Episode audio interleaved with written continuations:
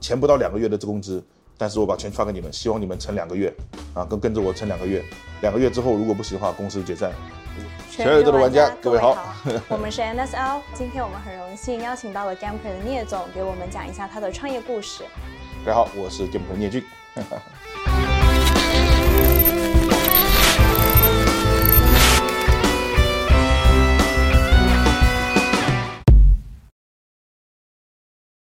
您以前是游戏美工出身，然后您做过游戏设计，嗯、然后听说你还玩过剑道，开过赛车，然后您方便介绍一下在成立 Gamper 之前你的一些经历吗？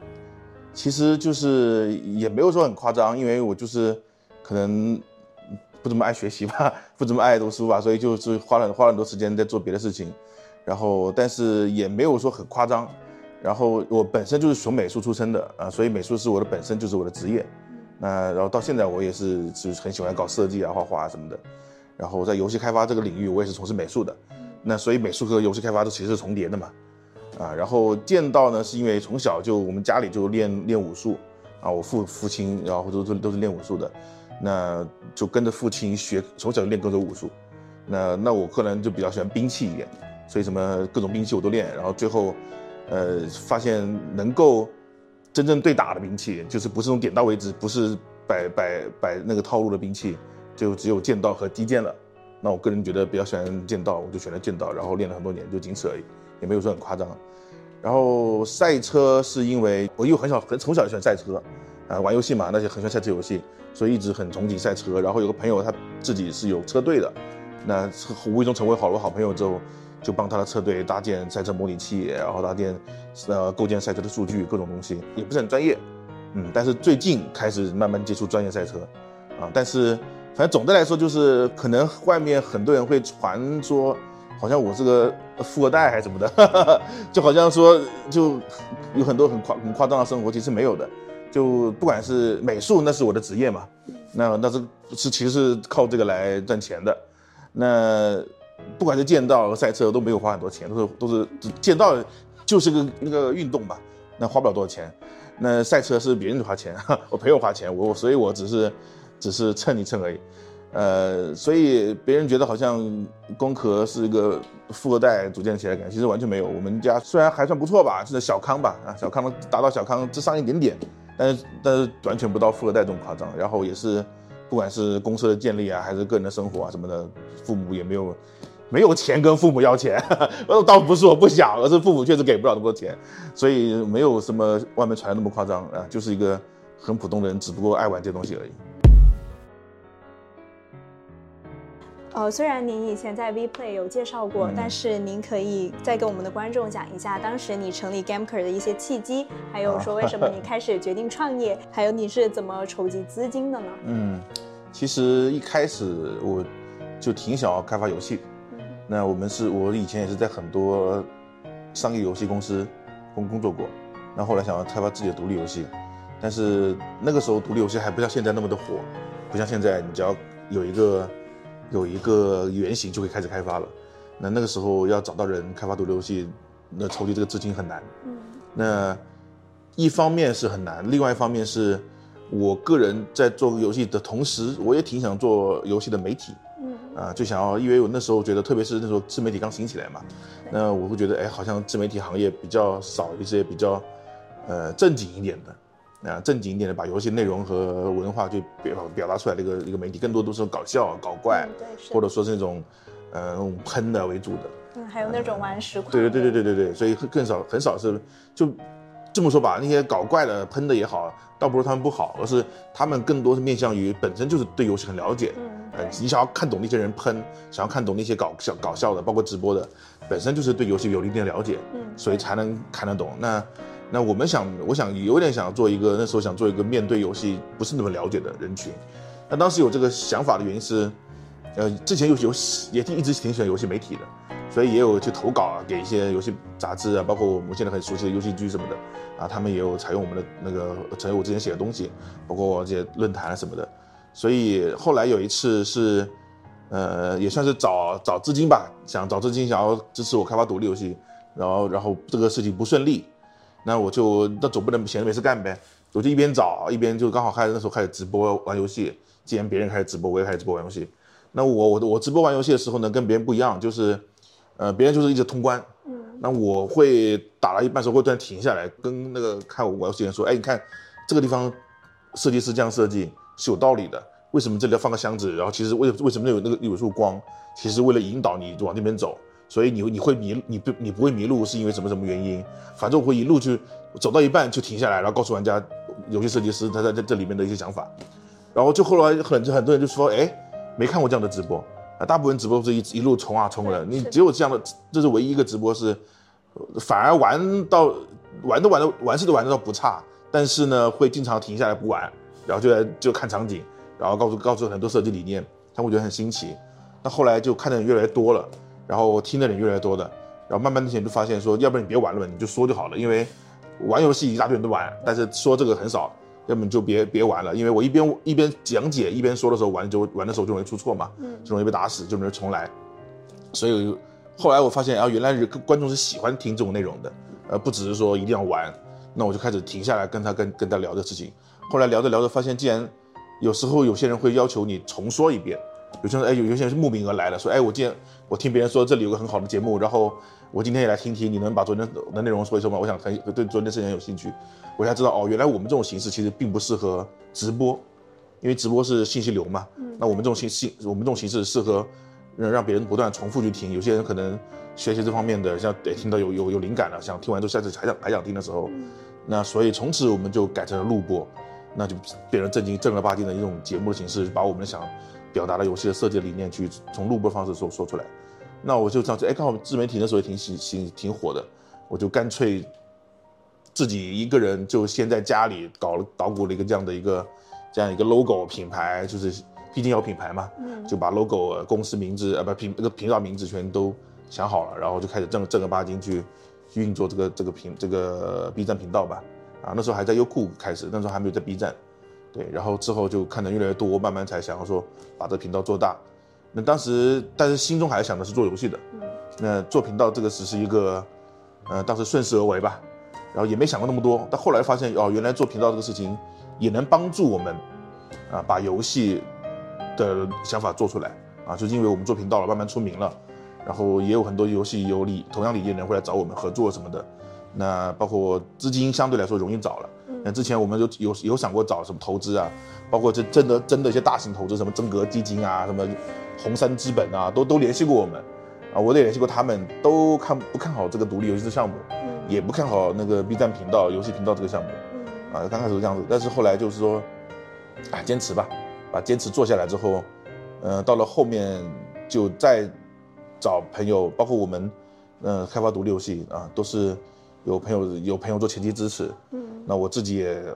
拿公司赚了一点一点钱，投了几万块钱进去，做了个原型的早期原型的一个呃早期的原型切片，那我们叫做把我们的想法中间一小块做出来，嗯。然后拿出去给外面有可能愿意投资独立游戏的资本看一下，因为那时候独立游戏开始好起来了嘛。然后很快就随着我们的名声在这里，所以很快就拿到了资本。对，就就就开始，虽然也不多，啊，但是能够维开始维持我们那运转以及开发独立游戏。呃，那您还可以再介绍一下，就是您是怎么遇到这些志同道合的小伙伴吗？因为看到其实您的公司还挺多人的。嗯、对对对，我们现在将近二十人吧。呃，基本上都是呃看视频招招过来的，对。然后因为我们开始要团队化的时候，只有前期一两个人是是我去对外招的，呃，对外招的话，然后但是也是我也会找玩游戏的人，啊，那之后的所有的小伙伴都是看视频招过来的，我没有在什么视频那个招聘网站做任何的信息，我们只在视频里说下，然后就很多人投简历，啊，然后怎么说呢，也不能说。呃因为我们的体量很小嘛，所以投简历的人很多。我们那有最最高峰的时候，说一天达到几千封有那个信件，所以我看不过来。那最后能招进来的都肯定是能力不错的，但是能你说几千个人里面能力不错的，其实也有几百个人呢。那几百个人里面有我挑几十个人，甚至挑一个岗位挑一个人也很难挑。所以到最后其实有一点运气成分，所以很多人落选了，不是说你能力不行，是有点运气成分。可能这个人离离公司近，家里住的离公司近，然后这个人，哎，这个人有点有点关系，哎，好像原来原来是认识的，反正各种原因都有点运气成分在，啊，跟能跟也不一定是能力问题。然后所以都是，然后包括投资人也都是看我们视频的，啊，所以说就，呃，这个还是对我们帮助很大，这个东西，嗯。您在最近的视频里面有说到 GAMECRE 的发展历程，嗯、然后在您看来有哪几个呃关键点呢？就是比较重要的呢？对于 GAMECRE 这家公司来说，第一个关键点就是正正式团队化吧。就一开始一五年的时候，只有我一个人在家里，然后在我自己家里，然后用家里的背景，在那时候还是一个小作坊的形式。然后真正的一个关键点就是一一六年的底吧，一六年底十月的时候正式团队化，正正式注册成公司。然后开始招招一两个，就两个两三个人，啊，然后那时候还是在个小酒吧的小仓库里面，对，特别特别惨的在里面就工作，但虽然环境不好，甚至比在家里环境还恶劣，啊，但是因为是正式团队化的，所以那时候可能会干劲。这第一件事，第二就是一七年年底吧，就是一一大概一年之后，公司没钱了，啊，面临倒闭了，那个时候也是一个比较关键的时候，就是我们整整一年都不知道无法都无法盈利。啊，然后准备的资金开起始资金也就几十万而已，所以我们没有这种什么富二代的这种这种支 这种这种支支持，就是几十万起步，呃，筹点钱几几十万起步，然后很快第二年一年之后就烧就烧光了，啊，然后哪怕我们已经很省了很拮据了，然后只在在小在你的仓库里面办公了，都很快一年就没钱了，那时候面临的最大的危机就是，就只能发一个月的工资，剩下剩下的钱就不够一个月了，我就跟员工说。我们第一，我们要变革啊，要把视频内容改一改。那时候还没有做到周更，嗯，那当时说一定要周更，然后后来虽然说现在也不周更了啊，但是就是后来，但是那时候有想过要改视视频的风格。然后第二就是，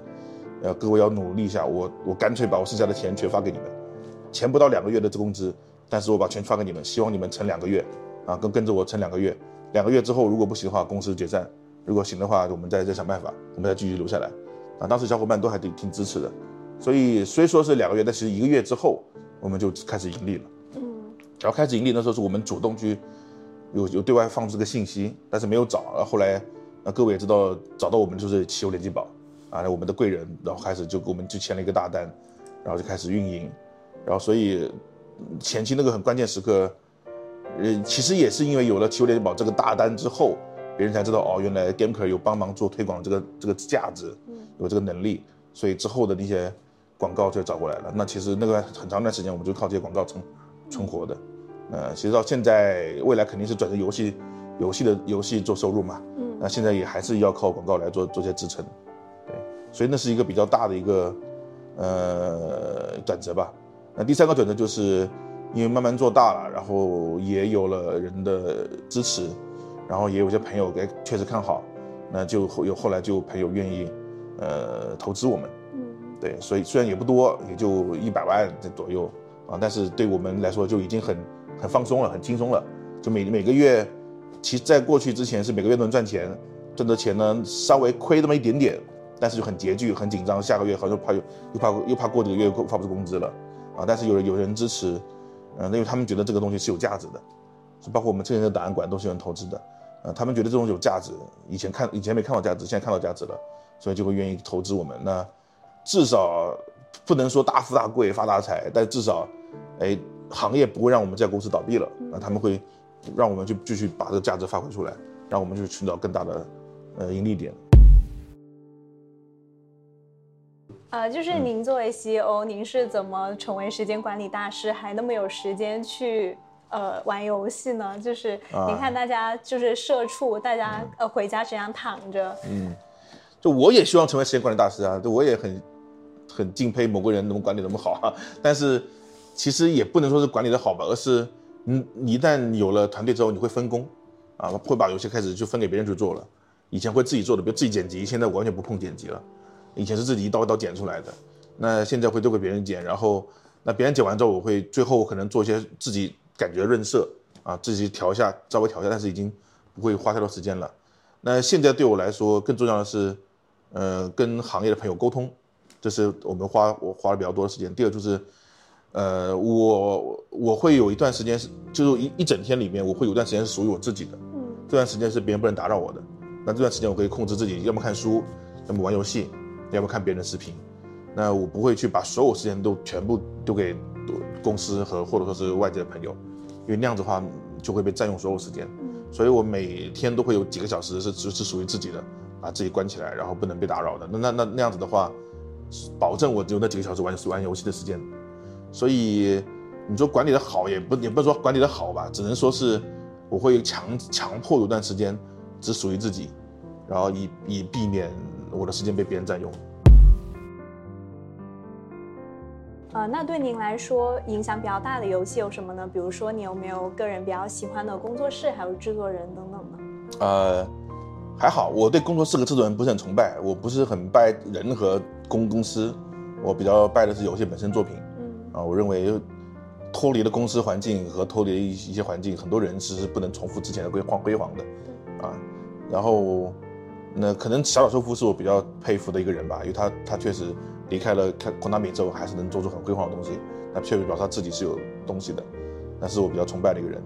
然后，但是也没有说特别崇拜吧，我更更多的是崇拜他的作品，啊，所以我个人是比较喜以以作作品向为主的。呃，那对我来说，人生最重要的几个作品，第一就是我之前说过的《模拟城市》，啊，《模拟城市》是我第一个玩的一个从更大的角度去控制，因为我很玩很喜欢经营模拟。嗯那很多之前玩经营模拟，更多是什么经营咖啡店呐、啊啊，对，什么便利店啊，然后最多就是个公园啊，啊，主题乐园啊，这样一个大，这样一个算算是比较大的了。然后模拟城市是我第一次经营一个城市这么大夸张的东西，啊，然后会觉得这种角度特别高，特别大。那时候给了我很多思想思想上的转变，会觉得啊，原来城市是这样运转的。然后除会觉得原来我我所身处的一个城市。因为你个人角度来看，你的城市你会发觉得很多不好的东西，会觉得哎，这个你做没做好，那没做好，而且会觉得这个城市的发展其实跟你没什么关系。我可能特别是年轻人刚刚出来工作的时候，呃，可能都还毕业之后都可能还要住住在那些城中村什么地方，呃，反正反正环境不肯定不是特别好，都会觉得这个城市的发展欣欣向荣，好像跟我关系不大，会有种脱离感，然后会觉得。呃，很多年轻人会因此觉得自己好像是社畜什么的这种说法，但是其实以前我有这种感觉了，啊，那时候因为虽然还小，但是也因为跟父母叛逆嘛，不不想拿父母的钱嘛，所以就自己出来打工嘛，然后就觉得哇，太累了，太苦了，会有这种感觉。但是玩了模拟城市之后，会觉得哎，原来这个城市的经济发展，这城市的宏观宏观建设，这城市的整体的那些调控。虽然不至于说调完之后立马让所有人富起来，嗯，但其实它是有关系的，啊，所有人在里面它是有一个联系的，所以给了我更大角度去看世界，然后也让我去感觉到哦，原来不管你的人生是苦还是乐，还是多么的有问题，你的你的这个城市照样运转，啊，少少了你这个城市照样是运转的，那再往大了看，少了你这个地球也是运转的，所以觉得啊，原来你你觉得天大的。天大的不好的事情，天大的倒霉的事情，其实根本不算什么。在城市角度来看，根本不算什么。所以当时我第一次玩模拟城市的时候，看到城市一夜变变成晚上了，灯万家灯火都关掉了啊！先是先是开灯，万家万家通火，灯火通明，然后开始关灯，到了很黑暗的时候，然后太阳慢慢又升起来，又又升起来的时候，那个城市开始运转的时候，我突然觉得啊，原来我之前遇到的所有的困难都都不不算什么。这个城市跟我是有关系的。然后这个地球是跟我也是有关系的，它的它的发展好不能立马给到我很多钱，但是是给到我有关系的，呃，所以就会给我一种很积极的人生观，所以我是在模拟城市这个游戏里面找到了，哎，原来这是一个这么这么一个不带感情的游戏，能够有那么强的感情给冲突给了我，所以反而让我觉得对我人生后后面的信心建立很大的信心，然后我才说啊，我要干这个，我要干那个，我要去学剑道，啊，我要去，因为。我我爸是教中国武术的嘛，嗯、那剑道是日本武术，毕竟是有冲突的，嗯、他也曾经很反对。嗯、我说中国的武术干嘛学？好好的学我们中国武术干嘛学日本的东西？呃，后来当然你不管剑道是不是来自中国的，这个先不说，重点就是融会贯通嘛。嗯、那后来也是有了这个想法，觉得世界那么大，对吧？都在运转，你干嘛要那么束束束缚自己？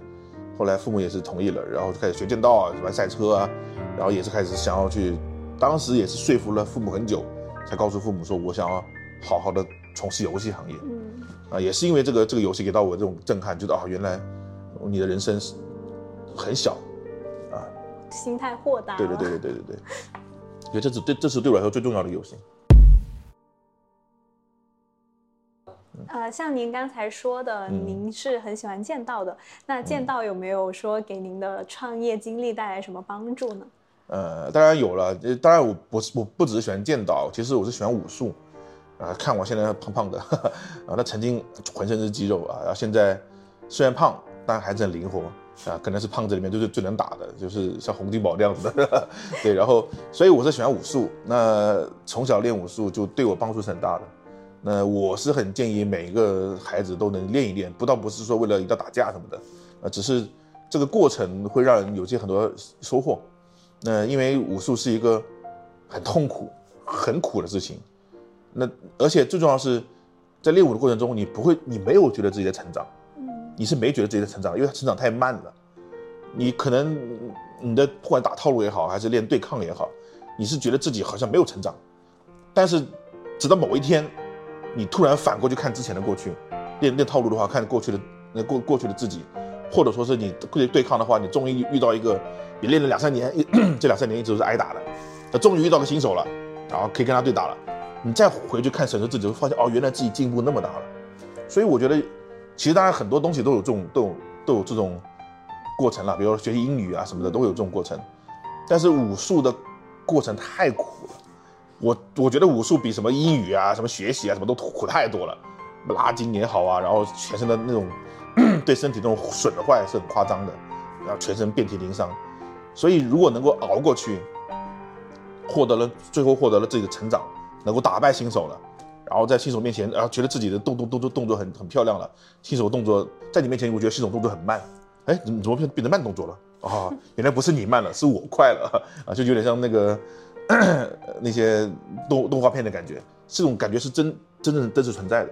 这时候这种获得获得这种喜悦会特别的强烈。我至少觉得比读书学英语要强烈，因为它太苦了。然后那能一旦能能坚持下来，你就会有很很强的收获。那对往后人生的帮助很大的原因就是，你不会觉得那件是苦的事情，你会觉得这不算不算是。比起比起拉筋压腿，然后全身遍体鳞伤，打得乱七八糟的，哎，不算特别苦吧。反正能熬就熬过去，所以以前我们可能也是因为父母从小父母教我武术，嗯，让我有这个想法，就觉得所有我再苦的事情都没有练武苦，